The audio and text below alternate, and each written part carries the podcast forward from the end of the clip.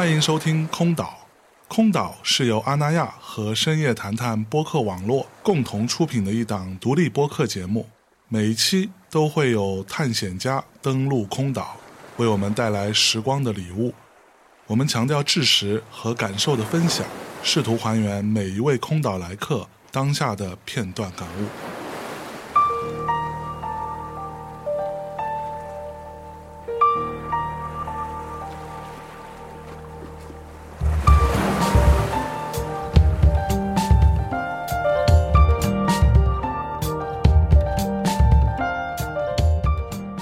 Hello，大家好，欢迎来到空岛，我是今天的守岛人象征。然后除了我之外，还有另外一位我们的好朋友小韩老师打招呼来。啊、h e l l o 我是小韩，我上岛了。上岛我 为啥要上岛？除了我跟小韩之外，嗯是吧？今儿这个我们的空岛来客啊，这个人才济济，有点挤。啊、非常挤。快来著名的丢莱卡乐队的所有人来打招呼来。你们好，嗯，大家好。你好啊，不是你你们分别介绍一下自己听完感觉就不好了。啊，我是丢拉卡的主唱，我叫涂俊南。大家好，我是丢莱卡的鼓手小郭。大家好，我是吉他手李汤华。嗯，我是吉他手小龙，我是贝斯手乔，哎，哎呀，所以你们乐队平时的编制就是五个人对，一直都是五个人。啊，有俩吉他手。对对对，那你呢？我有我的喉咙，你还有你的喉咙。我有我的喉咙。OK，呃，我们先来简单聊一下这个这个丢莱卡是之前刚参加了阿那亚的一个叫做无尽海岸的聚会这样一个活动是吧？啊先给大家简单说一说这个活动是怎么促成的呀？啊，这个活动有名字呀。我也 我也我也刚听说，粉头打电话，哎，可以来演出了，就去了。就是刘洋，电音教那个 Dat 刘洋，对，那个最近要上一个电音节目的刘洋，他有一个乐队叫空气空气之前电音啥电音教主啊，空气纸刘洋是以前是我们同事，对啊，是吗呃？是在我们这儿工作对对什么什么教父，他是什么教父？电音啥，反正就是？什么什么教？怎么他也是个教父妈？呀，北方教教父太多了。原来他也是教父。对、啊，就反正刘洋他给我发微信说要不要去演一场，哦，我没有回他，我当没有看见，然后但是然后又去找我们经纪人，然后说行，那就去呗，就很简单。啊你知道他们经纪人是谁吗？你现在是谁啊？是你的战友我我的战友多了，三儿，是三儿啊，著名的三儿老对师，对对，是不是根本打不动我？是我们油腻的中年人。没没，三儿挺少年气的，三儿带了好多。我挺少三儿说别人油腻，他不是少年气，他是挺气少年。气少年，都气都气挺。让人来气的，哦，所以三儿带你们啊也。算吧。那那你们平时跟他一起工作的时候，有没有什么时候想要打他？我们见不到面儿，每对每不敢每时每刻打也打不着，不敢见面，打不动。火啊！对，打不动他。根本打不动我。太肉了。啊所以这是你们第一次在阿那亚演出吗？对，是的，呃，这种在海边儿这种地儿演出的感受如何嘞？如果说就是纯体感的话，其实还挺好的，就就是我们之前也有过在海边演出嘛，然后觉得还挺开心的吧，就舒服嘛，环境比较舒服。是，但你要说声音的话，就是海边就比较奇怪，反正就是另外一种感觉啊。对，嗯，所以还是享受的，对对对，挺能舒服的。玩水啊？玩水，玩水呢。哎呀，哎，我可以插一句，就你们几个分别都是，呃，哪个年龄段的？是。我们都差不多啊，都九零后嘛，90反正九零后，对，嗯，九五，嗯九一九一，嗯，九七，嗯，九零，我也我也九七了。三儿也九七年出生的。对，根本打不动。绕三不过儿九七年啊，绕过去。那是有点看不出来，长得挺着急啊，这个这你能看出来吗？但是其实他们乐队已经做了蛮多年了，早期三年，三年，三年三年哈，就来看只有三年吗？从从发专辑开始算。好从发第一从从发第一个录音第一个歌，室作品。对一九年五月五月三十号发的，是。差不多，对，出道三年，上道。可能比较早。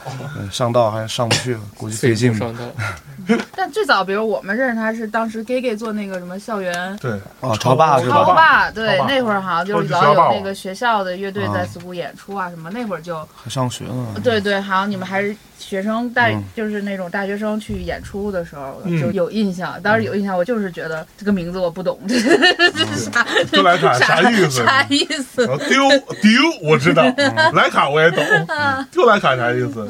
后来你懂了吗？后来懂了，懂了。嗯后来也看了一些采访，包括跟他们也有点跟小杜他们有点熟了，就就是嗯莱卡是一个被带上那个太空的小狗小狗，是一只流浪狗，然后就挺惨的吧，觉得怎么惨了？它的整个狗生非常辉煌，对吧？辉煌？最后虽然是死了吧，嗯，那所以当时你们用这个名字是因为这个故事打动你了吗？啊，对，就是我必须得起个名字了，然 后马上要演出了，必须得起个名字了，然后刚好就是上网看到了一个相关的故事，然后去查了很多关于他的资料，然后觉得就对，挺感动我的，就这个故事。对，我觉得这个辉煌，就也不跟辉煌没有关系，辉煌本来跟他也没关系。嗯，对，就反正是整个这一系列，我觉得很有意思，就关于他的故事。是，对，然后就用了。然后当时是先用了名字，肯定要跟莱卡有关系嘛。那个时候有一个感觉，就是觉得乐队名字必须得是奇数，就是会觉得、不知道，就那个时候有一种偏见，觉得哦，奇数是指三个字，三个字儿、五个字儿、一个字三一个字三个字五个字，对吧？七个字儿，一三五七，对吧？然后当时觉得偶数的字数一般也不会考虑四四个字以上，反正偶数的话感觉有点愚蠢，不知道为什么。就是那个时候有一个，太得罪人了，太得罪人了。那时候我还小嘛，就有有点这种偏见。嗯然后我就说，反正就是我觉得那就三个字，就是三个字乐队好。然后就写了一堆那个字，然后在当时学校的那个白板上，然后让他们几个人选，然后最后反正选了这个字。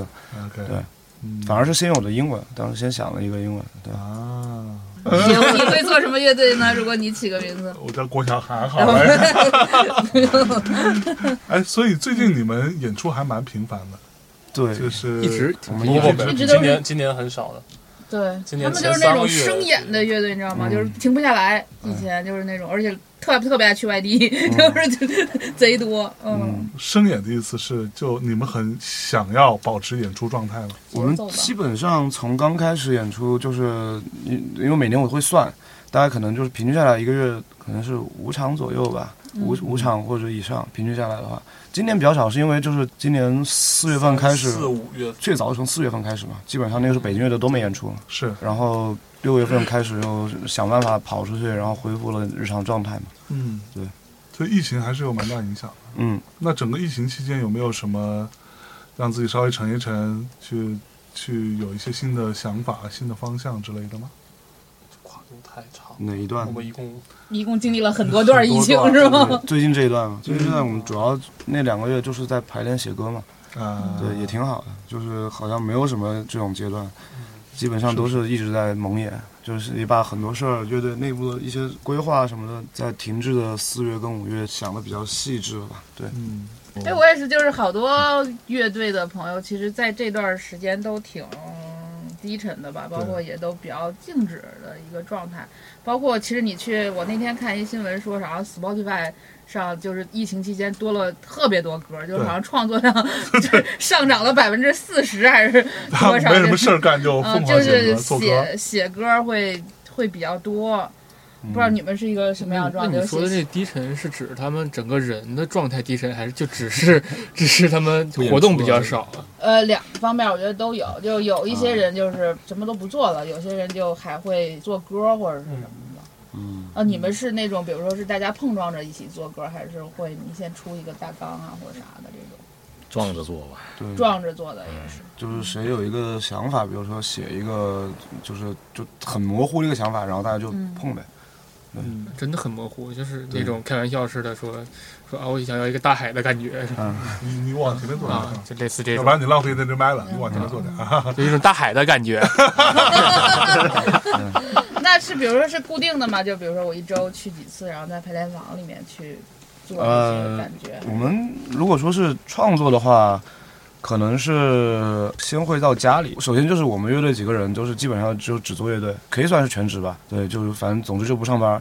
然后不是在开酒吧吗？啊，对，但是我们那个酒吧你也知道它是不赚钱的，对，然后就是反正基本上就是全职做这个，然后四五月的话也没演出，就相当于没收入，所以我们就尽量去想提高这个效率嘛，在排练室就大家插上电的那个效率，所以我们在做歌的话，可能会先在我们谁家里嗯这样碰一下，然后弹弹琴，然后先把一些能在不插电的情况下能编的东西给编了，然后想法比较确凿的时候，然后再去排练室里面再去一点点抠，对，啊，可能是这样。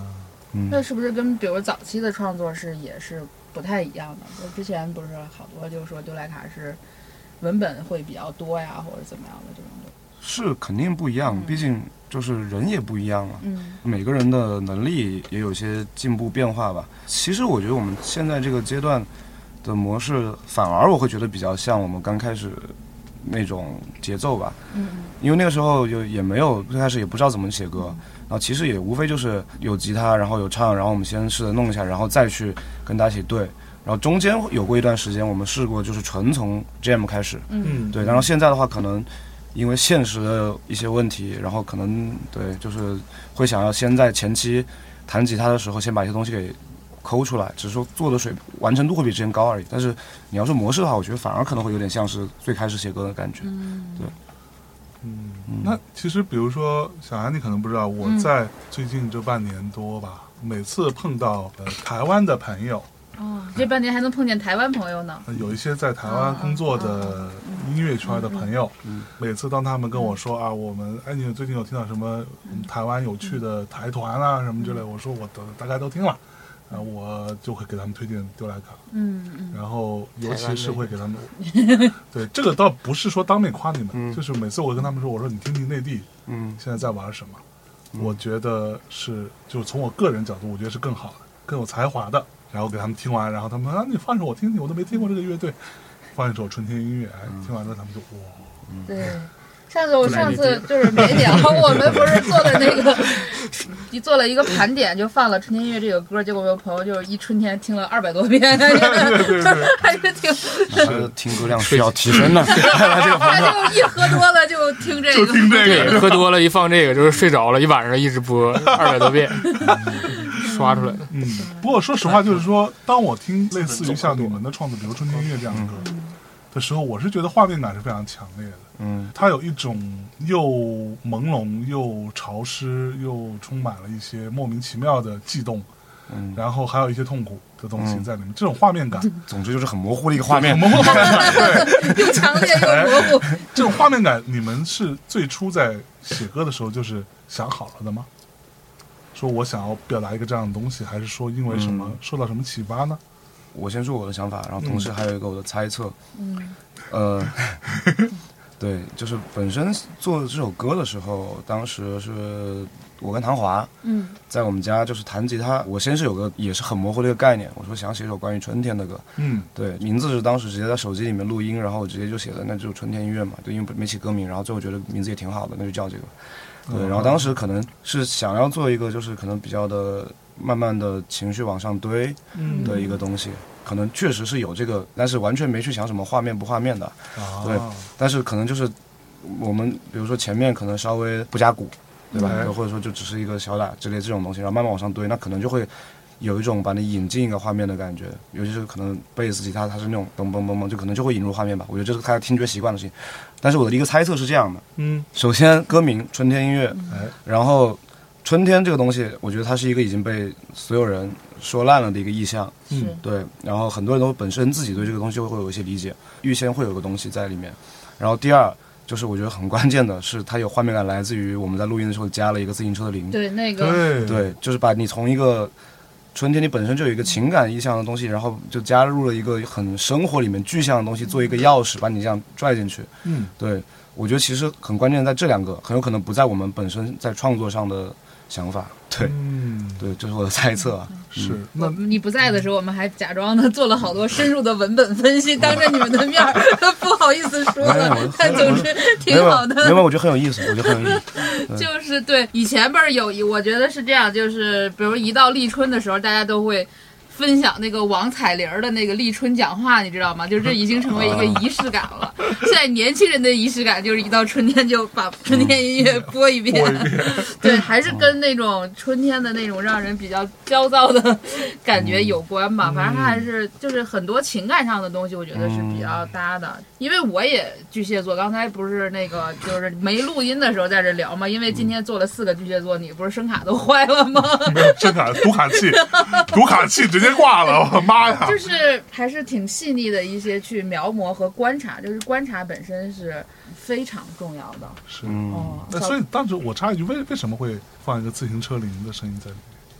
这是这个是我们当时我们那个专辑录音的时候，制作人凭空的想法，嗯但是我也不知道他，但是我们都觉得很合适。他当时就说了一句话，什么想要引入一个画面，我只记得这个啊，然后就他说引入画面，然后行，然后我们就出去偷自行车了。嗯，对，我你只记得 引入画面，啊，我只记得他说啊，没有自行车铃，那你们出去偷一个呀。对然后我们就出去搞了一个自行车，本来真的是出去看了一圈，看有没有哪个铃能卸下来，到时候再给人安回去。后来发现都卸的好像不是很成功，最后弄了一个共享单车。车都不是 不是共享单车，是个老爷车啊，是一个一个老自行车，是真的，那个那个是我拆下来的呀，那是我拆下来的，就是你百花对面的那个。你最后真？拆下来了吗？我当时是一块儿去的。对，咱们录的不是那个，咱们录的不是共享单车的那个铃声，咱们录的是那个、那个铃声，啊，很清脆。说那个自行车的那个轱辘的是共享单车。对轱辘共享单车，然后把那个铃拆下来安在共享单车上了。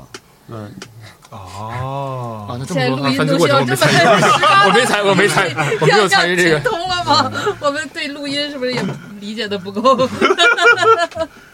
但是我觉得这个其实挺好的，我觉得也是你们刚刚说到一个点，我没有之前没有从这边想过，那可能就是引入画面，恰恰是我并不是说真的就是可能是在音乐上用音乐去搭建一个画面，因为我觉得这个东西其实还是挺虚的，我们自己也讨论过，嗯就可能音乐就是音乐，音乐跟文本或者说跟影像还是挺不一样的载体。嗯音乐很有可能它就只是音乐，然后你要说有什么声音是纯甜的，那其实很难讲。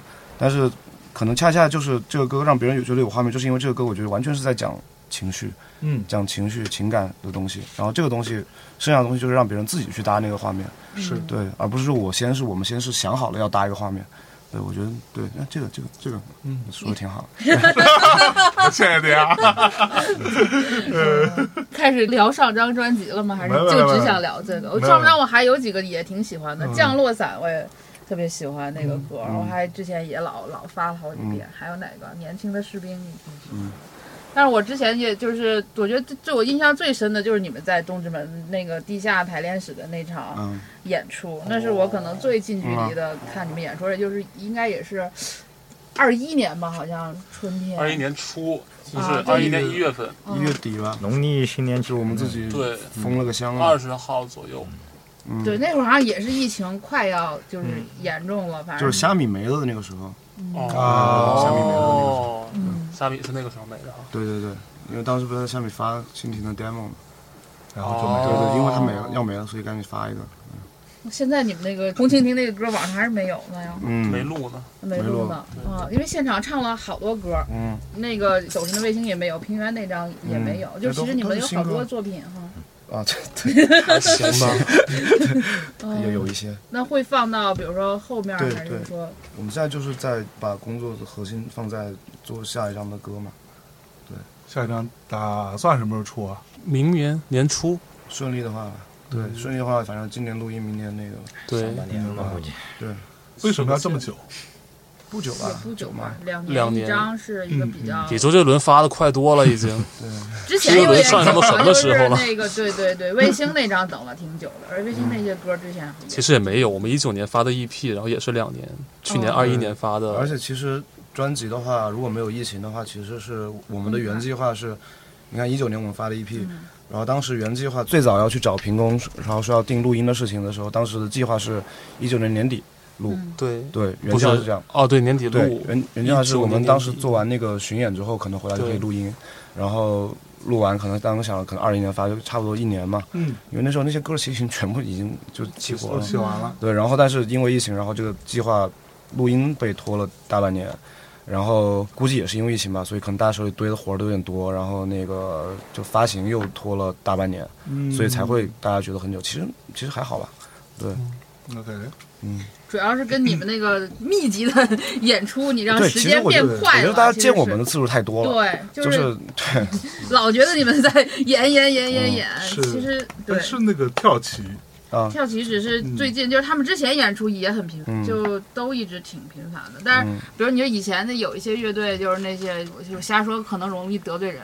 那比如重塑，嗯你看过他们演出吗？你可能两年都没有看过他演出，是吧？哦对，不一样，我觉得就是嗯这种，但是我特别喜欢这种，就一直在就把演出当成一种生活方式的这样的乐队，我觉得比较嗯，特别有活力。可这个也是我一直的好奇，经常演出的人是真的会认同说把演出当做生活方式这种说法的吗？其实你想想，我们一年演了六十多场演出的话，也就是说一年我们也就只有六分之一的时间在演出，我们生活还还有六分之五呢。但其实一般演出都在周末，吧啊本来这一年就只有一小半儿。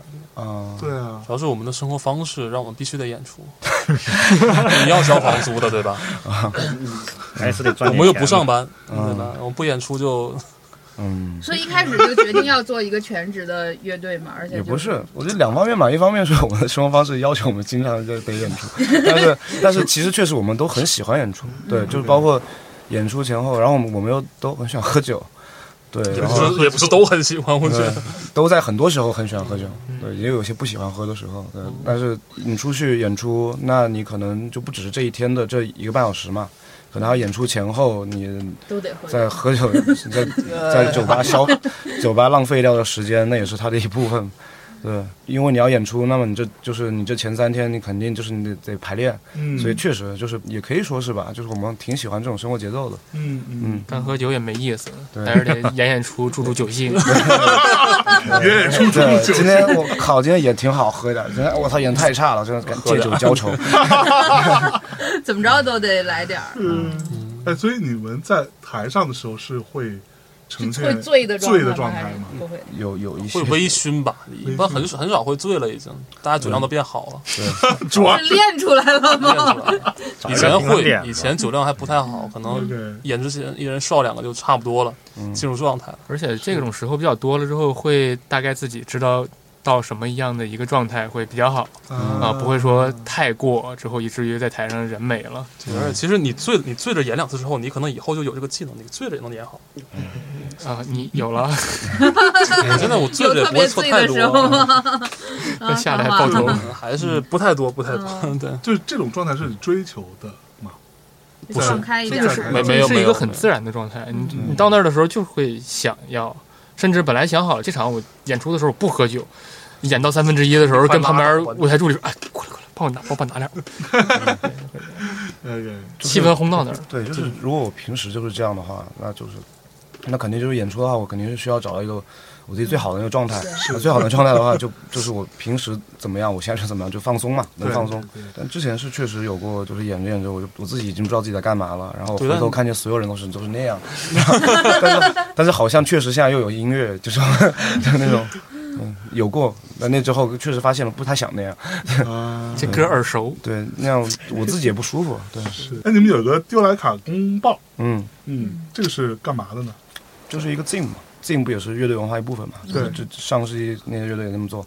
然后我本身就是我我自己个人，我比较喜欢就是实体的纸质的刊物，有这个兴趣在。然后本身我们乐队也比较对于 DIY 这个东西也是有兴趣，然后有实践，那么就很自然的得出了一个得出了这个东西。那我们要做自己做一个刊物嘛？是，对，里面的内容基本上就是我们自己，我们五个人，然后今天没有到的就是我们的那个 VJ，也是我们相当于我们乐队的第六人吧，嗯一个女孩雨辰，我们我们六个人一起来完成内容，然后可能会再去邀请一些朋友乐队的人，然后再邀请一些乐迷。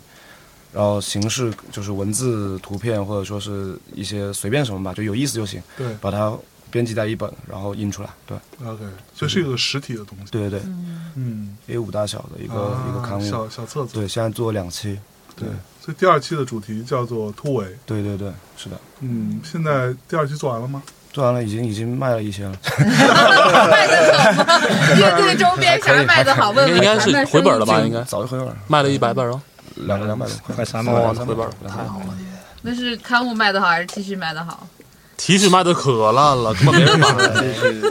是不是啊？差不多。衬衫做的还是衬衫卖的还可以，嗯，就主要是进这个东西的话，我我觉得就可能它做起来确实，我们本来想的也是，我们就纯自己做嘛，而不是像可能比如 T 恤的话，可能找人设计，然后再去找找厂家那种，就是就相当于就完全的除了印刷之外，完全自己做的。对，所以本身付出心血比较多，然后内容的话确实比较丰富，所以我觉得乐迷是能够感觉到这个东西的，所以就会比较买账。嗯，你还看过别的乐队有意思的那个周边吗？我现在就是大家一做就很容易三件套，就 T 恤、贴纸，帆布包还有啥帆布包，对对对帆布袋。对，我家帆布袋就是一柜子全都是各种。就我当年那会儿做苏打绿的时候，他们有做过那个苏打志，也是类也是镜是吧？对对那个言言字旁那个。对对对对，苏打志就是也是他们不定期的出的那个东西。嗯他当时有给过我一套，就是他们之前做的，然后那东西好像后来被。就是因为他们量很少嘛后来被那个炒炒得特别贵，对，就特离谱的价格，每一本能卖两千人民币什么，就这种，挺惨的，挺惨，挺惨。就是对你们这小印点儿，但是但是把我们的存货全部销毁销毁但是那样跟我们有什就？值钱了炒也不是就是像是美国政府把牛奶倒进，就自己是大大萧条是吧？哦牛奶倒进海里。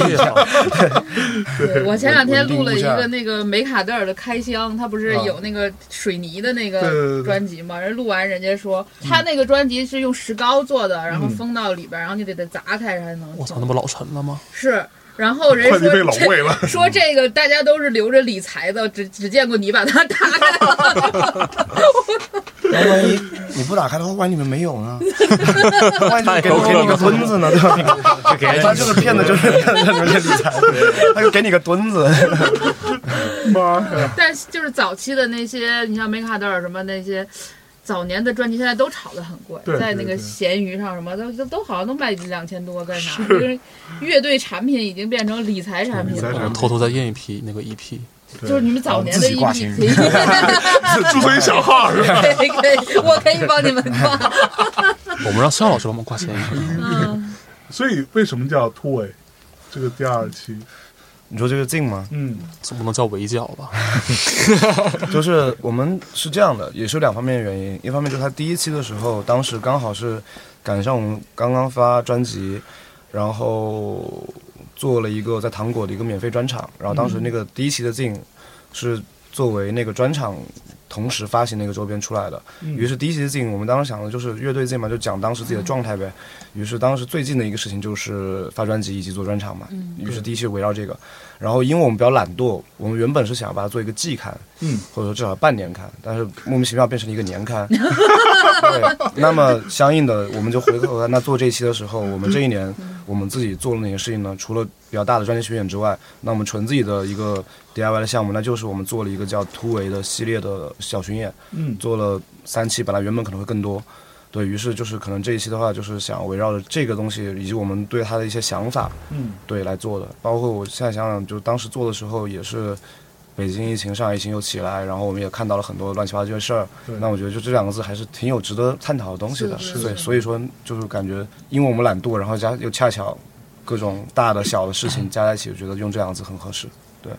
，OK，你们是从成立以来一直都是以一种比较 DIY 的、不太那种常规的路线在操作自己，嗯，包括乐队的事务，包括演出，包括录音等等啊，就是这些东西，并没有跟一个什么公司合作啊，或者走一套相对比较拒绝了好多听嗯，对啊，就是是原因是什么？是因为你希望这样比较酷吗？还是怎样？首先我先说我的，嗯最开始是不得不，就是我觉得基本上所有的都可能月下之后，可能很多就是不会了，就是月下之后，可能很多乐队或者说是很多那种公司意识到这个可能能挣钱或者怎么样的，于是会去。但是可能刚开始玩的时候，大部分乐队就是不得不嘛，嗯有没人帮你做这些，那你就自己做，就像是没人没人教你写歌，你就自己试着写一样，就是很自然的一个事情，不得不 DIY。比如说我们当时发录音录 EP，为什么选择 DIY？是因为没钱啊，是因为没有办法进棚录音。是就是也，然后刚好这边有有朋友可以一起来做这个事情，那就那就这样做嘛。然后后面就就发现有一些事情是选择 DIY，是我们我们发现我们自己可以，那为什么还需要那个？就比如说我们自己可以做巡演，那为什么还要你来帮我们做巡演？我还给你我还给你就是分钱，然后我还要分神去跟你去沟通，明明就可以自己做。这这太强了，这个 对，啊，就是我干嘛要明明可以自己做。对，明明可以自己做。再往后，可能一些 DIY 就是我可以自己做，并且就是也跟一些那种所谓的行业内的打交道之后，我觉得就是我不太认可吧，嗯就是那就变成另外一种东西，但是可以还是可以合作，但是就是我们可能会聊得更清楚一点。之前跟那个一些也是做 DIY 的朋友，比如海鹏森，然后我们就关系就挺好的。然后之前就聊过一个观点，我觉得就是我特别认同，嗯也是我们现在自己的想法，就是其实你越 DIY 越单打独斗，你越知道合作的重要性。就你越 DIY 越要合作，就是你有自己的能力的范围，然后你也有就是你必须要跟其他人一起才才能做到的事情，就像做乐队一样，就是你有自己一个人可以做的东西，你也有必须要乐队里才可以做的事情。对是对，那就是去探索合作方式呗，而不是说非得就是我什么东西我都硬着头皮自己干。对，嗯嗯嗯。那会有什么时候是那种特别难、撑不下去的时候吗？你是说在经济上，每天都太有撑不下去了，不都是？没发现来这儿用了三个小时吗？不会吧？我老觉得你们应该现在经济上应该可以了。不可以非常不可以。不可以，相当不可以。是哈，对，就是，嗯，我不知道别人是怎么可以的，反正我们，我我我们我们知道自己就挺没有很可以。有点老虎。那没有想过去参加个什么选秀啊，这种音乐节目啊？综艺嘛，对啊，那个就是我们其实没严格来说，我们没有在特别的拒绝这件事情，嗯。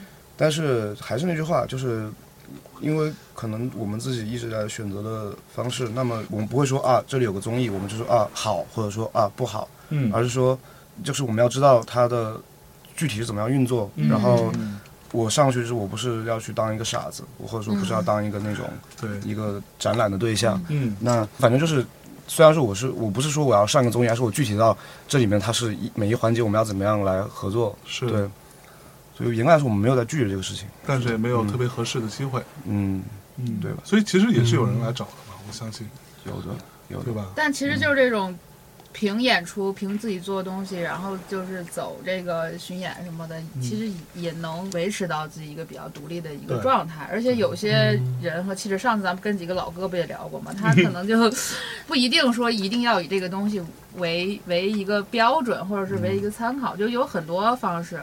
就有一些乐队，比如说他多做一些巡演，或者做一些主题调性的东西，包括把他自己的周边呀、或者其他的东西都做好，呃，设计做的也很好。就是首先它可以维持一个比较纯粹的调性，其次它还是，就这里边儿就是有限制才会有自由。如果你全都是给了给到了在别人的那个大规则里面，可能自己发挥的东西也少了，就是很容易就跟着别人的那一套走了。我觉得就是。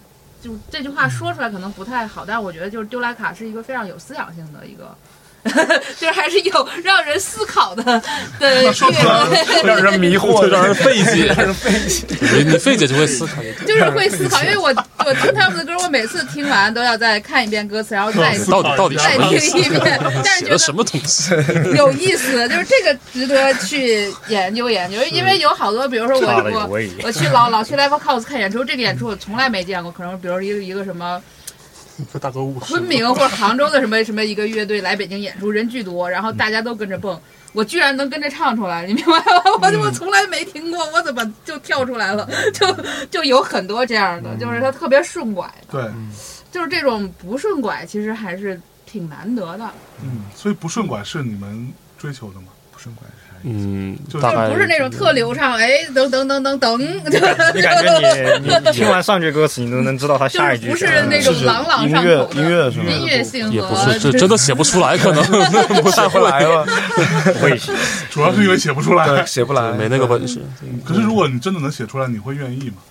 我觉得唐华之前说过一个话，我觉得特别有道理，我说啥了？就是 一句话，不想做你就扛。和做不到哦，是两件事儿。哎，嗯。对，然后我觉得可能有些事情是我们不想做，但是就是但是比如说就只是针对于刚刚说的这个，比如说写一个特别流畅、流行的。对那种那种东西，就是我有点做不到，啊，对，不不太确实不太会，是。对，就是我觉得那个东西，反正我的体系完全不是那样的，我没有办法做到他们那个体系，是，对。所以我不能说是不想做，嗯。我确实可能一部分不想做吧，但是对嗯，两回事儿嘛。那你的体系这件事情，我们之前的节目里也说过啊，这个有有曾经有一天，我跟韩姐还有郎师傅 聊过一次，不是去那个盲区喝酒去了是吗？然后就是那天是 我们吃完东西，然后老狼说。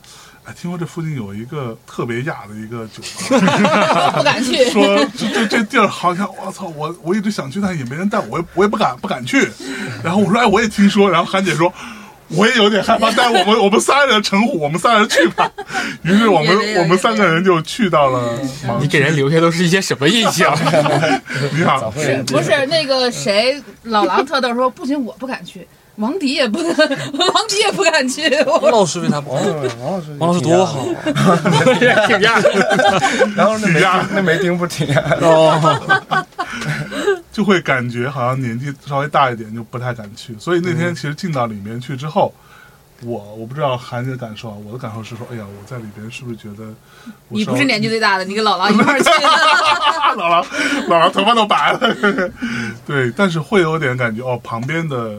邻桌人或者那些，并没有歧视你们那种。对 对呀，多好的因为酒吧分还蛮 nice 的呢，直接无视了，就是。对，所以盲区是一个怎样的存在？这个就是一个酒吧嘛，一个一个一个现在停业两个月，然后想转也转不出去，然后想找新地方也没找着的一个酒吧而已，是不是啊？一个便宜酒吧。对，所以当时为什么想要做盲区呢？酒吧吗？嗯，找个地儿呗。我自己之前也跟别人一一块做过一个。很简陋的酒吧，然后觉得这个事儿还是挺带劲的，就是有一个自己或者说是找不到别的地方去的人可以待的一个地方。啊，对，其实就挺简单的一个想法。然后当时下开盲区的开酒吧的三个人，就我还有另外两个乐队的主唱，一个赛季来信的主唱，嗯，小飞，然后一个小王的主唱月兔，就我们三个都是这样的。然后我之前的那个酒吧没开之后，他们俩就跟我说，就还想不想开？我说行，那就找地方吧，很顺畅，没太去多想，对。但是做的时候就做成这么亚了吗？我们不亚吧，盲区还不亚，不要不要对亚文化有误解，误解有刻板印象是吧？就是做我们自己觉得好玩的，对吧？我觉得我们应该在一些就是比如说成都的酒吧眼里看来实在是太土鳖了，太不亚了，是吧？对我们根本就不亚，我们就是别人看来可能就是我们就是一个清吧嘛。对啊，对，我们就是就是就是这个情况，对，没有，就只不过是可能这里面我们刚好我们开开酒吧的几个人都玩乐队，然后有我们平时的很多朋友也是一些玩乐队玩音乐的朋友，是，那可能大家都不太上班，不太上班，对，然后还并且还还就是处于就是会老来的人都是处于那种还非常要喝酒的那种人，所以看起来会有点不对劲。对，对，对 只是这几点就是造成可能 就是这个地方。这个狼师傅望而却步，狼师傅主要是酒量不好，狼师傅。那那也不应该，school 不是都是 这。我们要怪怪更多。那这个酒吧，比如说来喝的人跟 school 的人有什么区别吗？可能不能办演出。对，嗯，对，除了不能办演出之外，你说客人吗？嗯，我们这边可能会学生。会多一些。我我自己的感觉就是，好像他们那里的有很多更加年轻。对我们那边有可能有很比较多的大学生吧，而且我们比较比可能也是，我们对于酒吧的话，我们就是比较想强调一个更包容的氛围嘛，就所以我们会想要更明确的把这里不要有什么性别暴力，或者说不要有种族歧视啊，类似这种东西，我们会把它明确的说出来。嗯，所以就是可能会有一些本身对这些议题。也比较关注的人，年尤其是年轻的年轻的那个学生们可能会来这里，然后可能也会相应的也会有一些可能非音乐圈子的一些可能住在附近的一些做艺术的朋友，可能也会来这边，对，可能是这样吧。嗯，虽然说我们几个做乐队的，但是我们也不会说盲区是个什么音乐酒吧，是。对，像是一个 对，玩笑了呢，不是说这种很音音乐酒吧，对，就更多我们是想把它做成一个那种开放空间嘛。嗯，对。你当时也有一次在大豆家聊，不是跟你聊过，就是说你还是希望盲区这个合作社嘛？我觉得我对这三个字还是对挺敏感的，就它还有那个，比如说建立社群呀，或者是有连接的社区连接的这样的一个作用，包括有一些好玩的。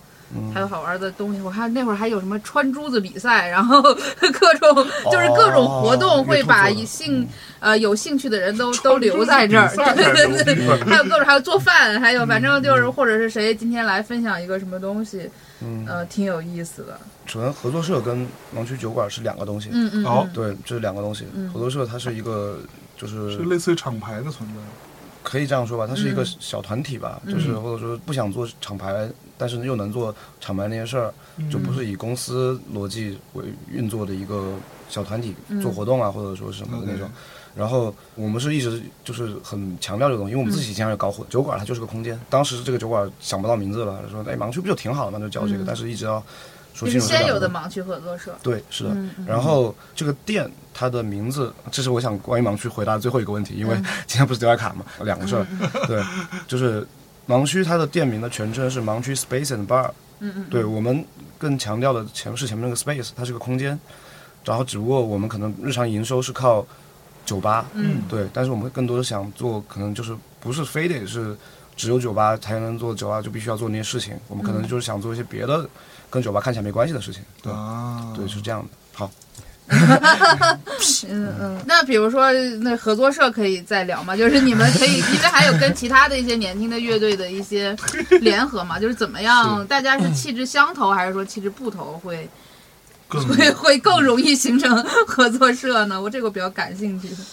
为啥我要跟我气质不特别不投的人，就是 跟他互相 互补吗？是不是？呃自虐对对对，明白，对多样性，受罪对吧？diversity，啊啊，对，这也是应该是你们倡导的吧？对对对对对，可能是合作社这些人，可能一开始我们没有去讲，哎，你的音乐是怎么样，或者我的音乐怎么样，可能就是最开始大家会说要一起玩的这些人，其实大家音乐上的取向还挺不一样的，嗯但是可能就是先是朋友吧，先是朋友，然后并且都是想做一些自己的事情。嗯就而不是说是去成为别人场景的一部分，而是说是可能想要去找一个我们自己才能做到的一个场景。于是就大家会在一起做，比如一开始我们做盲区的合作社的人，除了我们迪瓦卡的一些人之外，然后还有比如说 old school punk，嗯。对吧？嗯，然后可能还有就是比较偏那种电气化的后 朋克，嗯。对。怎么说到这个就笑了呢？对，就是还有可能也像我们一样，就是可能风格不太明确的，就是各种吧。对，然后嗯。对，首先是共同对于现有的场景的可能一些不太满意，嗯但是又不太知道具体我们要做一个什么样场景出来，但是愿意为了这个不太确定的未来，然后去动手的人。嗯，探索性比较对强。，所以说你要是盲合作社现在是什么？就是他现在其实也什么都不是啊，他就是一个做过一些演出的一小群人而已。嗯，然后并嗯且就是我们没有没有老板，就是这样。嗯，没有老板，对，当然这事不是你说了算。当然不是，对嗯，对。那那个什么松本哉的那个你看过吗？他看过盲区里边有那本书我也看过那本书，里边介绍了那个盲区，那个还挺有意思的。对，嗯，嗯，就会感觉好像世界上就是像你们这样的人，也还是有一个隐秘的 王国。嗯，就是那你们到底在追求什么？是某一种既年轻又放肆的东西吗？创造环境，年轻又放肆，不是？我觉得年轻这个东西没有什么追求可追求可追求的，本，身，就是追求的那个东西，其实就是一种，我不知道追的是什么，但我知道就是追着我们的是那种不甘心，嗯，啊。对对，我不知道不对，我觉得做乐队或者说是做那个大家在一起做所谓一个很模糊在盲区的东西，我不知道就是大家我们面前的这个东西具体的是要够到一什么东西，嗯，但是我自己很清楚知道的是不甘心在追着我，才会有先有了就是跑的这个动作。OK，对，那你们无论是丢莱卡也好，还是你们做的其他的各种事情，是会是一种更小圈子，你们会更开心，还是说你们也希望它有可能变成更大众层面上的一个认知，或者说影响力？嗯，我觉得这个东西好像也不是我们自己说了算的。嗯，对，小圈子其实是被动出现的，你先抛到一个所谓的大众当中，嗯，呃，他们觉得 OK 才会形成这样的一个小圈子。对，是是是是，包括是你是不是只想在这个小圈子活动，而是你可以让所有人看到。之后，如果你喜欢的话，你也会进入到这样的一个圈子，而不是说我们自己去画了一块地，对啊，对，或者说有人画了一块地，我们就在这块地里面待对，着。就是哦，我知道了。我们不是要做一个那种会员制的俱乐部，哎，对，就不是一个我们就是一个限定五十人，然后你需要获得我们就兄弟会嘛，我不是要做那个东西，一个是那种就是你要来加入我们，这不是那种东西，而是我们就只是现在做自己的事儿。如果说我们，比如说，假如说啊，比如说以乐队举例的话，现在啊、呃我们现在碰见一个特别好的一个管乐手，或者说碰到一个特别好的一个合成器，然后比如这个东西我们就很好，我们就那那行一起玩呗。但我们现在就是我我们的嘛，那我们就就是那做做现在有的事情。盲区也是一样，做一个演出一个活动，我们当然是就是我们把它就是要扔到别人面前看的。那么具体到底有多少人会在我们身上找到共鸣，或者说是甚至成为朋友，不是我们能决定的事情。嗯对，，OK，你都说有管乐也可以一块玩儿，那玩了这么久都没有吸引来管乐，是不是？因为管乐瞧不上我，才发现这对其实吸引不来的，其实就是郭刚刚说这个东西是对那个东西是作为一个结果，就是他们可能我们这个阶段的结果就是，并不是我们先选了小圈子，而是可能是慢慢我们并没有求任何人来，也没有拒绝过任何人来。对。对对还是要看他那个同频段，就是那个同频还是挺重要的。嗯嗯、我能继续问吗？就是是松本哉先知道你们，还是你们先知道 松本哉的？嗯，我不知道，嗯，我你看过他那个？我我看过，我跟他认识，哦对，然后去过盲区吗？他那个是没蒙，有盲区的时候，应该日本人就已经进不来了。哦 对，这个店开的时候二零年嘛，这个时候他咋可能？对，就但是他知道这个地方，因为我上学的时候我看过他的书嘛，嗯然后后来就是有朋友跟他是朋友，嗯。就上海他们那边有一帮做艺术的或做学术的一帮人，丁海桥他们那帮跟宋本在认识，我跟他们也是朋友，然后我就跟宋本在也认识了。嗯，松本在来过我的上个酒吧叫暂停，哦他在我们那个店里喝多了，在沙发上睡了一觉，还。啊，对对对，然后对我现在还欠松本在钱哦，这样说起来我还欠他钱，你欠他钱，他应该欠你钱。不，因为后面我又去，就是在疫情前我有有去旅游的时候，在他他自己有个地方叫素人之乱。嗯，是，然后它是一个集成了，就是也卖东西，卖二手家具，然后又是一个青旅，然后那边有很多他们那帮那边的乐手、艺术家、嗯学者、年轻人，然后汇聚了就是东亚的各种国际的年轻人在那儿。然后当时我在那儿住的时候，然后没有钱了，然后我就说那个房费那个我回北京拿微信转你。拿微信是吧？是不是？他都没有微信我现在我现在给他备注，我现在给他备注还是就他有他用微信啊，对他用微信，然后我现在给他备注还是就宋本在括号欠他多少多少多少日元。OK，但是好像听说外国人的微信好像很快就用不了了，就好好像有个就是说，你你就可以赖账了是吗？赚钱了。如果你是在境外的话，好像就是你是外国人，然后你境外的话，好像你的微信好像就是多久有个期限就不能用了。哎呀，真是可惜呀、哎呦，因为我也是今年有朋友突然给了我一本，就是《世界大笨蛋反叛手册》，然后我特别有意思，我就在那儿翻，因为他就是你看完了吗？我看完了，看而且。完可以借给我看看呃吗？不不不能借，那书贼贵，两千多 块钱呢，我绝对不，我已经搁家拿箱子锁起来了。就是他讲了非常多这种 DIY 的方式，比如说怎么把一个店做成有意思的地方，怎么不花钱能做一个餐厅，或者像他说的那个素人之乱，就是大家所有的人都可以去里边弄得很那个啥，就是又乱，然后又有意思又酷，就是挺有意思的。包括我记得特别清楚，它里边讲让一个呃台湾的乐队去日本演出，但是这个台湾乐队呢，他没有钱也没有名儿，然后这怎么办呢？他也出不起这个钱。他先印了一堆小卡片发到他那个街里的所有的那个店里，就是啊印上这个乐队的名字什么。他说这什么呀？这不知道啊。然后又过了一段时间呢，他就印了这个乐队头像的 T 恤，让所有这个什么开酒吧、开餐厅的服务员都穿上，然后这条街就形成轰动了，说这是啥呀？这是怎么都穿这个 T 恤衫呀？好主意，是不是啊？然后他再过的半个月，这乐队来这条街上的 live house 演出爆了。我觉得就这些东西特别有意思，就是 就是烦你现在，比如我要先写个公众号，我先找大 V 转，火了。对，买流量。嗯，我觉得松本他特别厉害，两就是他，我刚才想到有两点，一是他是一个国际主义者嘛，就是并且就是他是真的身体力行的在做，虽然说像因为因为疫情可能就是不太允许，但是就是身体力行在做那个所谓的串联，或者说是是想把各个地方年轻人就是这种交流啊，不说最后的愿景，就是反正交流先达成，然后先让他互相认识，这是一个。但是同样就是看似相反的一点，就是他特别的在地，就他特别的本土化，就他在做的这些事情是基于他对于他所在的这个街道的了解，并且跟大家就实打实的在这个社区里面生活的。嗯对他把就是既很踏实的这种向内的这种东西做的非常好，然后又把这种向外的这种想要把大家连接的这种东西又做得非常的真挚，我觉得很厉害。就是这个东西的话，我觉得在鼓楼其实很难，你这样子，对吧？就是，就是你想，就前几年的话，就鼓楼能贴海报的店都不剩几家了，但是一定有别的方式，对就是得找到松本家他的方式，并不是说他的方式就一定通行，但是他找到了他那可以用的方式，就是就很巧妙，嗯就是包括你像你说的，他那个厨房就是租了一个地儿，然后他不会做饭，他就弄那个什么。主理人机制就是礼拜一来一人做饭，礼拜二来一人做饭，然后他就一一周就能运行下来了。对对对，就好多就特别有效的手段，就是我们现在做事儿，我觉得就是太不直接了，啥事儿先写公众账号，日本人也挺烦的。不用公。众号，确实，对对，日本可能没有没有没有公众号，所以你们会写公众号，这都是演出消息嘛。我们还挺写的。还挺写的。嗯，这也是其实一开始 DIY 的一部分嘛。对。就当时会想做公众号，就是我们也没人别的公众号发我们，那我们就自己注册一个。所以这个东西又不难，对，是，嗯嗯，哎，那你们自称哈，好像是你们自称难听波普、乱来流行什么的，这个是你们自己自称的吗？为什么会？这个是你自称的吗？嗯，那他们都认可吗？你们都认可吗？这不重要，这个事情不重要。没有任何意义。这个 OK，就是当时瞎写的，贴一个别人都看不懂的标签，你就会觉得很酷，太看不懂就行。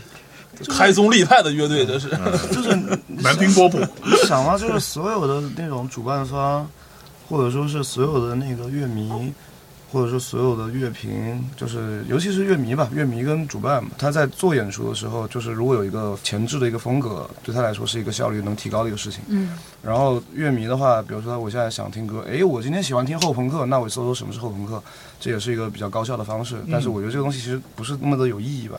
然后就音乐风格，你觉得不是很好的对然后但是你就必须要有一个，就是那个时候当时乱写总这个东西总得有 tag 嘛。对，当时必须要写一个的时候，那就就随便写了一个。就而且比如说当时我们最开始上传虾米的时候，嗯他就会让你写一个你的那个艺人页的那个那个风格，然后我就不知道，我就不知道该怎么选，然后就随便选了一个胎教音乐嘛，然后大家也觉得哇，胎教音乐，然后大家就自己去发挥嘛。我觉得这个东西就很有意思。就我觉得其实比如说，就所有风格都是这样嘛。其实说了一个词之后，让他剩下自己发挥。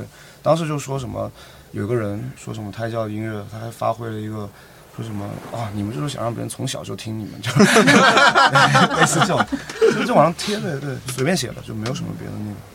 就互联网打 tag 是必须要做的，就比如说你觉得呃虾米分类会给你的嗯推荐是推得很精准，其实就是有人在这样打 tag，它就是一个互联网产品。但是对于你作为一个创作者来讲，你会觉得自己被被限制住了，不是从一个角度上去考虑也。但是也没有真的限制住什么，嗯对，除非你真的就是你觉得就是我今天今天哥们儿就要做一个后朋克，那这个东西那个东西，但是也不是这个 title 给你的限制，而是你本身你可能就想做这个事儿对嘛。对对对对对，但我刚刚就想到，就是我我记得还有虾米的时候，哇，虾米真好，嗯。就是还有虾米还有虾米的时候，我记得我们当时有一些歌下面是有一些莫名其妙的人的评论的，他说什么东西也太难听了，然后还有说什么我宝宝怎么怎么怎么样的，那他就真的就是被胎教胎教音乐对，就是你打，我想起来了。因为你打 tag，他就按那个 tag 去推流，我宝宝听了根本睡不着，就跟就跟就跟那个超市上架是一样的，就如果你是午餐肉，你上架到八宝粥里，就肯定大家就会错乱，嗯。其实我觉得这个就是他们想要的挺好玩的。的事儿，因为你超市上架逻辑或者说互联网的这种 tag 逻辑，它其实就是一个商品逻辑。嗯。嗯，前一阵我还我有没有发微博就骂这个事情？就我最近经常发微博去吐槽、去宣泄，嗯。然后我掌握流量密码了你。也。没有，嗯。然后我就说这个其实互联网做的一件事情，就把所有东西都变成商品，嗯。或者变成产品，嗯。它都是产品思维、商品思维，然后它就是尽可能的削掉你的那些枝枝角角，嗯。给你一个你这个人或者你这个玩意儿、这首歌、这场演出最重要的那一个印象。打 tag 是互联网的一个必须要做的这一步，如果没有这一步，它所有的算法推流，它都没就都不行。对，所以就是为什么那个前两天也是，就是那个 VUE 那个不是下架了吗？啊就是那个剪辑，那个剪辑是基于 Vlog 的。嗯，呃，就是你如果是剪 Vlog 的话，你就用那个是最好的。但是当时它压的是 Vlog，但是现在来看的话，是短视频，就是五秒钟、对十秒钟最快的那个东西，基本上霸占了百分之九十五的市场，它就对下架了。这个其实就是因为大家都在很明确的去 tag，就是你 Vlog 是什么？我之前帮那个刘东明儿。他做了几期那个乐队生活，就是他自己音乐人生活的，然后他做菜，嗯我觉得这个特别有意思。完后我就跟 B 站的人说，我说这个是我特别喜欢音乐人，那当时还认识朋友，我说你给他上架推推。嗯他说韩姐你找我不行，这得上美食频道。对，说这跟跟我们这儿都不行，如果你是音乐跟，音乐没有关系，你就要弹吉他、唱歌。你是音乐人做饭，你也得去找美食频道的编辑，如果你认识他的话。但是最好是，但人家可能也不给你推。嗯，对，所以这个问题就是，我觉得对于你们这一代的，呃，其实算是在成长过程当中，互联网就已经非常重要，普及了这么这么一代人。其实这也是一个困境来着。嗯，都是困就是它会变成一个巨大的，你可以透过它去完成很多之前完成不了的事情，嗯，也可以去触达很多之前很难触达的人，嗯，但是呢，也被他的这种巨大的这种类似于网格状的这结构种状态，就是这种非常结构性的东西嗯所框在里头。嗯，这个事情你们不会试图去反抗吗？我觉得这个东西，还是说就就 live with it？首先就是现实，就是我们正在 live with it。嗯我觉得就是当这个东西听起来它的这个力量比已经摆到这个位置，那反抗它本身就是一个极其口号性很虚的一个东西。我觉得这个东西它很难是说，比如说我今天我就是要去反抗这个商品化、标签化这种东西，嗯而是说我们就是在所谓的，比如说 Joy Division 或者说什么 Bauhaus 什么这些东西，他们出来之前是没有什么 post punk 这个词的对，他们那个时候受的是什么影响？他们那时候就比如说就受了就是最开始朋克浪潮影响，然后可能一些工业音乐影响，然后他们也不知道自己在做什么。不是说我今天就要做一个这个东西，他可能一开始每个人我们就互相没说，说我今天我要做一个乐队，然后我这个吉他我可能是比较偏向于假设啊 Sex Pistols 的弹法，那你的贝斯的话你就。不能就是按那个什么，他不会这样说的。每个人受到自己影响，然后做一个东西出来，然后你把它做出来之后，然后有一个标签跟过来了，然后你再去做下个东西就好了嘛。嗯，这个东西是我更倾向于把它看作一个，你先去做出来你现在能做的东西，然后再让别的东西来跟着你，嗯嗯。对，对，而不是说是啊，现在有东西它就在这儿，我好烦，不管它不就好了嘛？就是是我觉得这已经是非常的柔和的一种限制了。嗯就是在这方面已经是很很柔和、很柔和的限制了，在有很多很具体、坚硬的限制的面前，这个东西已经是特别不值得去谈的一个东西了。是，对，我不可能每天晚上被别人说哦，我们我们那个是一个什么什么乐队，不要弄到睡不着觉，有太多值得我睡不着觉的事情。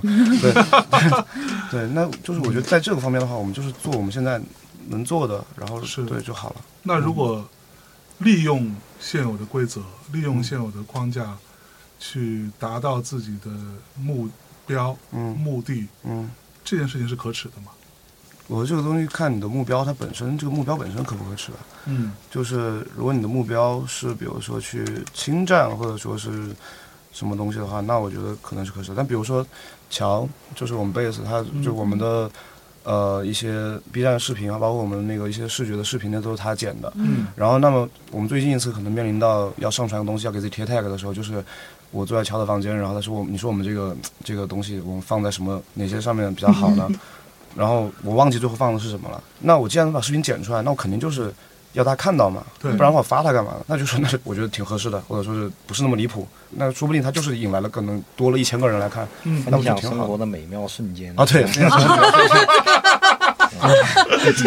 生活的美妙瞬间。对，这就就 B 站有，就是对你会去弄这个。对，那所以你们放的是啥呢？我 生活的美妙瞬，间。反正就是我那个视频是个讲我们去南方一个几个小巡演，喝的贼大，然后满地打滚儿，类似于这种一个视频，又满地打滚就是善德，就喝酒善德去你该满地打滚儿。对，主要那个主 tag 就是好像是生活分享生活的美丽美丽瞬间嘛，还有一大堆，它一共有十几个 tag，有什么音乐、摇滚乐这种，还是随便往上面贴了贴嘛。嗯然后还有啥嗯不太记得了，反正就是随便没有特别离选那选谱的，对吧对？有些有点离谱的。是所以我觉得就是刚才说的，就是呃特别要去思考一下丢莱卡是什么，是因为它有一些对我来讲啊是有一些暧昧不清的东西，它没有被明确。这个不明确反而是我觉得特别迷人的地方，我就是喜欢这种就是不明确、暧昧，然后没有办法被明确定义的东西，这个还是挺难得的，就是嗯，复制不了也。对对。但那这个东西就很可贵，就是挺有意思的，我觉得。那你觉得韩姐的这种表述是一种浪漫化的表述？我觉得是一种个人化的表述，但不见得是一种浪漫化的。就不太会浪漫。我们本身都觉得就怎么说都行。然后你如果有一个你自己的感觉，我我们其实就挺很乐于去听它到底是什么，嗯因为我们觉得很有意思。对，对，然后所以说我们也就没法去说它啊、我觉得对或者不对，就是觉得都可以。然后，但是反向这种模糊，可能也回应了你说的这个东西。那对啊，对对那就是模糊对模糊嘛，哎呀，模糊到家了。就 是 我还是觉得暧昧是最有意思的，就是嗯你的复杂性是你最有意思的一个东西。是嗯，因为我前一阵儿还在跟一个朋友聊天，说到说怎么感觉好像最近这些年北漂的乐队越来越少了。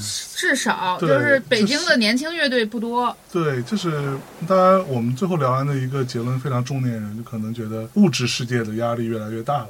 这个可能跟至少我自己个人的这个非常切身的体会啊，嗯因为我们之前聊了好多老歌吧，都是那种二百块钱树村儿住两年，然后就演出，然后就火了什么那种。现在二百块钱在北京可活不下，活活不下去。就是这种生活压力变得越来越大。我觉得这也不一定是坏事啊，嗯因为以前来北京玩乐队是因为没有办法，你在家玩不了只。有北京，对，但是现在你明显能看到嗯，有很多一大批乐队出来的时候，他就是在老家，嗯，甚至是一个县城，对，就可以出来一个在很厉害的对。演的时候是可以基本上均票五百四五百的这种都是可以的嗯嗯嗯。我觉得这是一件很好的事情，你不用非得漂洋过海，或者是非得吃点苦住点地下室，你才能觉得自己如何如何。是你可以在家里面很舒服，依然可以表达很多东西，这个没有问题。我觉得。我觉得这个问题其实龙哥可以聊一下，就是因为龙哥他在北京待的时间比较长，然后也一直在这个场景里。他之前是在迷笛上学，然啊，后后面是哪直在做。年的迷笛哦，我学？零九年，零九年迷笛的学生，对，零九年还在香山吗对，在香山。嗯对，我觉得地方上乐队现在比较多，是因为，嗯，全球信息一体化吧。火 越聊越深了。好大一个词儿，是是因为是这样，就是你所有的东西，嗯，都在网上都可以看到，可以听到，嗯嗯所以他们受的影响就比较深。嗯，对他可能在地方上，他都会听到很小众的国外的乐队，对所以就可能昨天的伦敦的演出，今天我就可以在 YouTube 上看到。对。对，所以就促成了就是地方上乐队的崛起，所以我觉得就很正常。嗯，北京的衰落又是因为什么呢？我就这个去中心化，对对对，我觉得也是我想到前天就我们因为因为酒吧不是要搬家嘛，嗯然后就是我们我我在想的一个事情，就是按道理来说，你刚说的那个东西其实很直接的，就是生活压力变大了。对，就是按理来说，历史上所有的什么所谓的青年文化浪潮，或者说是一个地方一帮人，他基本上一定发生在一个租金比较低的地方，对嗯然后这个地方你可以轻松的喝到三十一杯的金汤力，对，嗯而且三十当三十以下，五块钱一个下，你可以你可以在这种地方喝酒。但是当你这个地方你的酒吧每个月的月租都要可能两万块钱往上的时候，嗯那么这个地方的酒吧就不可能给你提供一杯三十块的金汤力，对，给你提供三十的话，那肯定杯子比较小，不这样。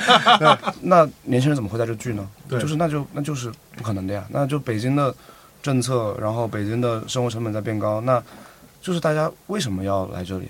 我上学的时候，其实已经可能就是，当然了，每个人都会把自己的过去浪漫化，但是我上学的时候，应该就已经我就听了一些比我大一些的人，就可能就龙哥他们这些比我再早几年来北京的人，就说可能北京现在不太好玩了。嗯，嗯。然后我现在完全觉得一三、一四、一五年挺好玩的，但嗯现在不好玩了。是。对，然后我觉得，但是我觉得一五一六一七挺好玩啊，对啊，对啊，对啊，真的是很好，这样大家会觉得那个比较好。但是，但是一个可见的事实就是，就是我们能感觉到，大家可能会还是有很多人年轻人来北京的理由是，真的是因为大家上学。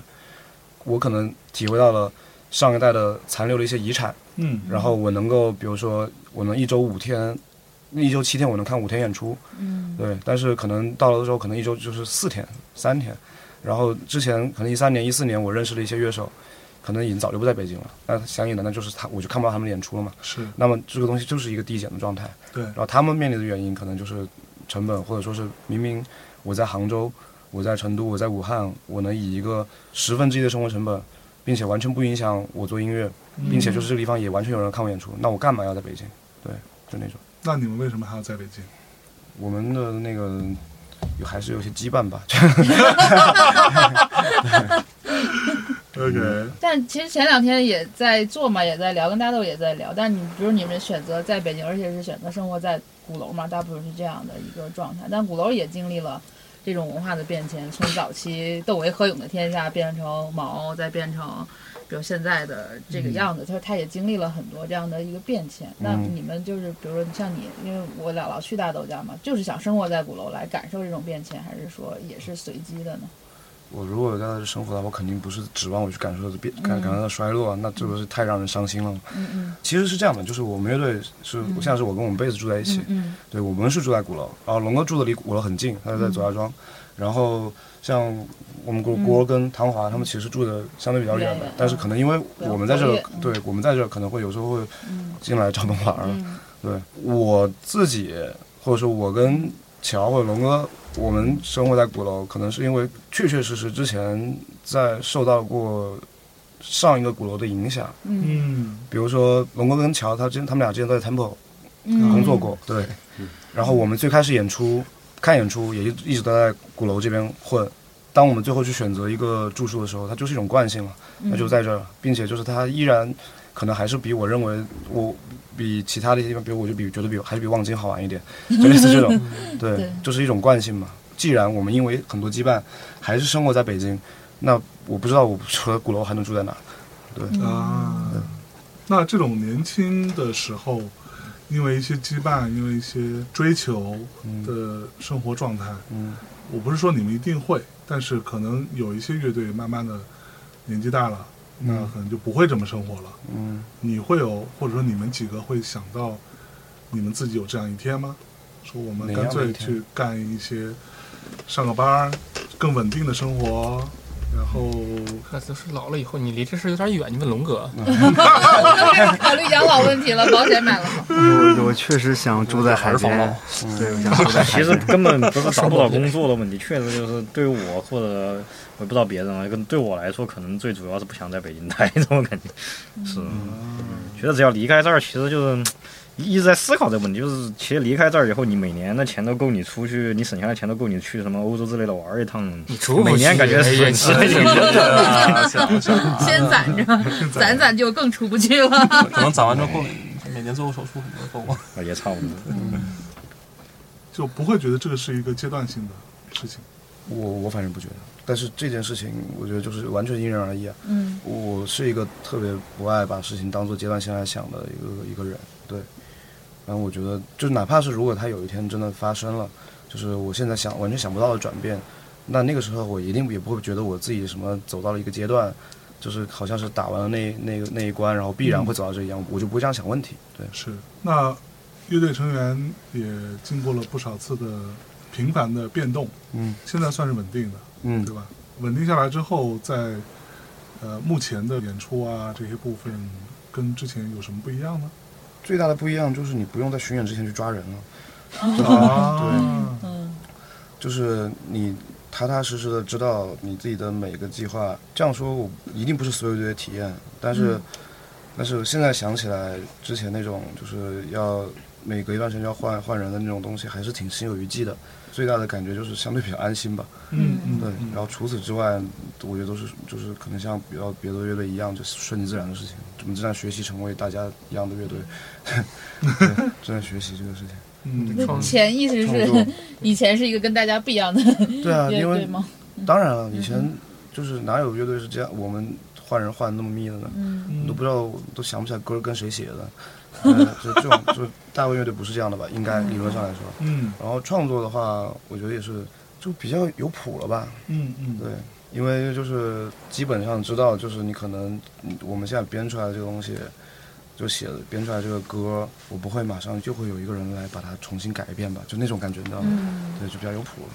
因为成员的稳定会代表你至少一个阶段内的创作是同步的，对，会相对统一的。之后嗯把这些东西再去发展的时候，会会会相对来说更像一张专辑，或者更像一群人做出来的东西。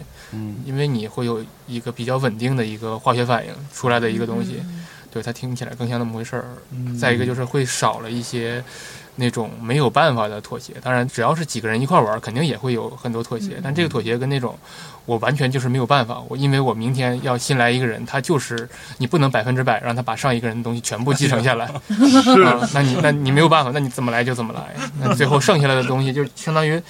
一堆人在一块儿得了一个最大公约数，最后剩下这么点儿东西，最后围绕这个把东西录出来就完事儿了。是那会比如说，呃精进一下技术什么的这些吗？这样问是不是不合不礼貌？没有没有这样问的意思就是现在不够精进呗。很好，很好，很好。很好很好，对，技术重要。他妈在考虑怎么说得体，你随便说还，好吧，我嗯们就这样。但不是你随着演出的增加和你的这个经历的增加，它肯定自然就会变好嘛。我觉得很多时候重要的是态度，不是说技术，因为嗯就是这个东西很难讲，就是你干摇滚乐和你那种科班出身的就是不一样。这东西，人家上学的时候。对吧？一天就专门学这个，一天可能练琴练八个小时，那你凭什么就是你一个野路子出来的？你去琴行里学弹琴，你能跟人家一样好，嗯对吧？这个这个是一个很不现实，除非有个别有个别的啊，我我承认是有个别，但普遍来说就是国内嗯差不多吧。大家做摇滚乐队、做独立乐队的，就是他跟那些科班出身的乐手去干流行的活儿的，这就是两个群体。对对对，嗯我们侧重的点也不一样。嗯对，但是态度这个事情很重要，就是我写出来东西之后，是吧？那我演出，我至少要把我写的东西给他弹好，嗯嗯我让演出是一个呃比较好的呈现，嗯就在我这个水准上，在我们需要的这个技术的这个层级，因为毕竟摇滚乐它更多的是一些比较抽象的内涵性的东西，对对对不是说像很多流行乐，它确实需要依赖技巧，对它更多复杂的音乐性的东西要去表达。嗯，我明白，我完全明白你的意思啊。我什么意思啊？呃，不是，但是我我是我是这么觉得，一方面就是客观来讲，随着乐队的自己的慢慢的成熟，嗯然后大家也都会越来越自发的，就是会觉得至少我应该为我的作品和我的演出，嗯，我的队友们，对。这就是羁绊是吧？对，负责，就是我得把我的东西给完成好，并且就是我得去想，并不是说要成要成为一个什么活大师，对，活王，对，大师，活王，而是说就是，既然我们是最基本的，你是一个原创乐队嘛，然后那。你本身你在呈现自己的作品的时候，你要用自己十成的力，嗯。就是要把它做到自己真的觉得做的最好，嗯，对，而不是倒是不用太去硬要去比那个什么那种客观存在的一个什么技术的一个表格、那种嗯。阶梯，对，不现实，比不了，主要是 真的比不了，就是做不既到然比不了，那就不比，对不对？做不到和不想做没有再比，没有再比。而且可能就是也是大家就是比如说乐队慢慢的比之前稍微成熟了一点，那在做，比如说我们现在做的一些东西，可能就是我们之前没有做过的，嗯然后呢这个东西就可能就是对我们本身我们虽然是我们写的，但是它反向对我们自己的要求也变高了，嗯对，那就是那就是反思，以后就是写写谈不了的东西少写。我已经在反思了，对，就是自然而然的事情在。反思了。是以后录不了的，少录那种哲学家什么的，别老让人 东西是东西是我写的，但是录音的时候我请我请乐手来弹。哎，你那古代作曲家就这样，嗯，对，那你会有那种唱不了的东西少写吗？我我写的东西我倒是都能唱。都能唱。当时也没有刻意避开，很自然的划过去了。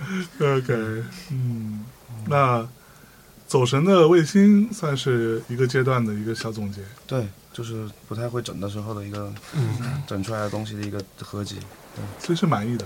那 怎么可能嘛？这 作为第一张专辑来说的话，就确实不能对自己太吹毛求疵嘛。啊，但是要严格来讲，确实肯定是不满意的。也不用严格，也不用严格，也不用严格。然后松弛的讲就就抛开那种，就是我们发了，终于发了一个全张专辑这种自我满足感来说，这肯定是不满意的。对对，但是套上这个光环，哦，我们终于做了一张专辑，那还是挺开心的。嗯。终于把这个东西做出来，而且像图刚才说的，本来这个东西也是一波三折的，最后你好不容易把它做出来，肯定是有还是会有很强的那种欣慰的。嗯。是，嗯而且其实就是，比如说咱们再往后看，比如你看一些更年纪大的乐队啊，他早年的一些作品，它可能技术上没有那么好，但它反正那个劲儿是特别动人的，就是它有一个张力在里头。等它可能再过五年之后出的专辑。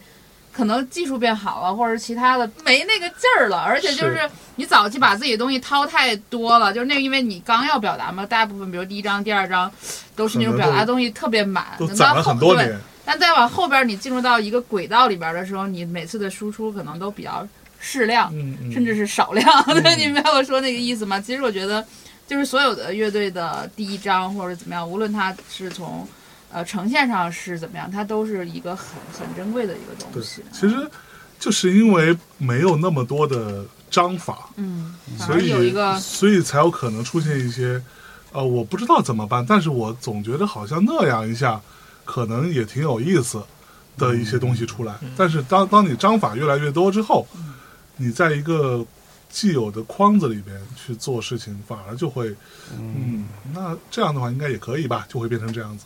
嗯，嗯哦，我想的还不是很一样。哎对，你是怎么想的？呢？就是我觉得严格来说，呃，我们的第一张 EP 可能能归在这里面，嗯就是红色的那个封面那个 EP，就是燃烧平原他们那张苏伊克那张 EP，嗯它或许可以归为这种。然后我觉得它最大的优点就是它真的太粗糙了，嗯。就是太 差，太生了。但是我觉得我现在听那个的话，我如果就前段时间谁放来着，然后我听的话，我觉得是依然太一般了，但是我会觉得是有那个糙的那种劲儿的，然后我觉得能量什么的，但是我反而就是对于可能这张所谓的严格意义上的一张专辑，我的这种遗憾并不是在于它太糙了，不是在于说它太生猛稚嫩或这种看似中性，实际上暗暗在夸人的词。我觉得是他很多方面我都觉得很遗憾，但是其中有一点遗憾，反而是我觉得他在做那张专辑的我们那个阶段，既没有很好的去捕捉到，或者说自然的让那些粗糙或者说是什么东西给他就是高不成低不就一个状态，就是就既没有把他那个当时宝贵的一个能承在声音上的状态给做出来，但是又没有那个能力去做到当时试图想要去够到那个工业水准，就可能类似这种、对就想够没够着。对，所以说就是我觉得我对他的核心的遗憾就是，我觉得他这张专辑歌我是挺喜欢的，但是他作为一个专辑来说的话，我觉得他有一点四不像，这是我的遗憾。对，那这个事情在接下来是会下一张不就做好了吗？找不回来了吗？但我觉得也其实也不存在什么，就是我觉得可能刚发完的那段时间，我心里是很就是有心情很复杂嘛，所以说那个时候因为各种复杂心情，所以才有当时要做突围嘛。说回去了，嗯是对，就是想突破一些东西。但是我觉得做专辑或者做作品这个东西，不应该用这种较劲的心态来想，就是说啊，上张做次，所以这张我就是必须要去找补一下，挽回一些颜面。觉得这个东西倒也不是，嗯而且如果是以这种东西驱动的话，就是我觉得可能会容易把事情做的做的很奇怪。对，就是就是我觉得是有点违背可能做创作的这个东西它的一个初衷啊之类的东西吧。嗯，下一章只是说我们说那就是准备工作做得更充分一点，嗯然后多尝试做出一张我们都觉得好听，我们觉得能够让我们自己感动的一张专辑。所谓的可能就面儿上的那种找不回来，那可能也是个最然后的结果。嗯对，那不会是现在的一个原因。对不不是一个目的。对，就不是说我们现在哦，我们把它找不回来，所以我们这张专辑要没有没有要这么做，没这么做，有说要这么做。目的性的找不，但是我觉得自然而然发展到这个阶段，就是一个乐队，你上一张专辑跟这一张专辑中间大概隔了，比如有有两百场演出的话，那你这个自然你就上去了。嗯就是所有我们觉得的。一些过程，它其实它是一个自然积累的过程。嗯我不是说我每天要练功，就是嗯比如象征出去聊天儿，他也是一活王，嗯就是跟谁都能聊。那是为什么呢？那是因为他天天在这儿录音。嗯你录了一千个小时的音，你出去跟人聊天儿，你可能就会变成了一个 跟谁都能聊的 那个东西。他不是说我为了跟谁就能聊，我每天练两个小时录音，就是不像好话呀，这个跟谁都能聊是一个好话，这不是这不是一好话，我这是一个最高意义上的褒奖，是不是啊？啊，就是活王嘛。嗯，就可能需要一些东西让人知道我们就是想要什么，然后也需要一些东西让我们知道我们可能确实不想要什么。是，嗯嗯，这个很重要。嗯。差不多。差不多。嗯但是我觉得有些时候就是越明确的跟人说我不想要什么，别人才能一点点逐渐了解到你想要什么。因为其实沟通是很困难的，就尤其是人跟人的。沟通中间的那个信息误差率是百分之九十五以上的，所以也没必要 太那个，就是关注于这些东西。嗯，行，反正今天能聊到跟丢莱卡聊这么多也，也挺很难得开心的，而且 就是大家都是在一边过脑子一边想一边在走，嗯我也对我自己也很有启发。启发，这也是你们空岛比较有有嗯。够高度的一期节目。好嘞，行吧，那就谢谢感谢大大家收听这期的空岛。呃，期待丢莱卡的新作品啊！对，期待他们后续各种乱七八糟的巡演啊，好吧，感谢大家收谢谢听，拜谢谢拜拜拜拜。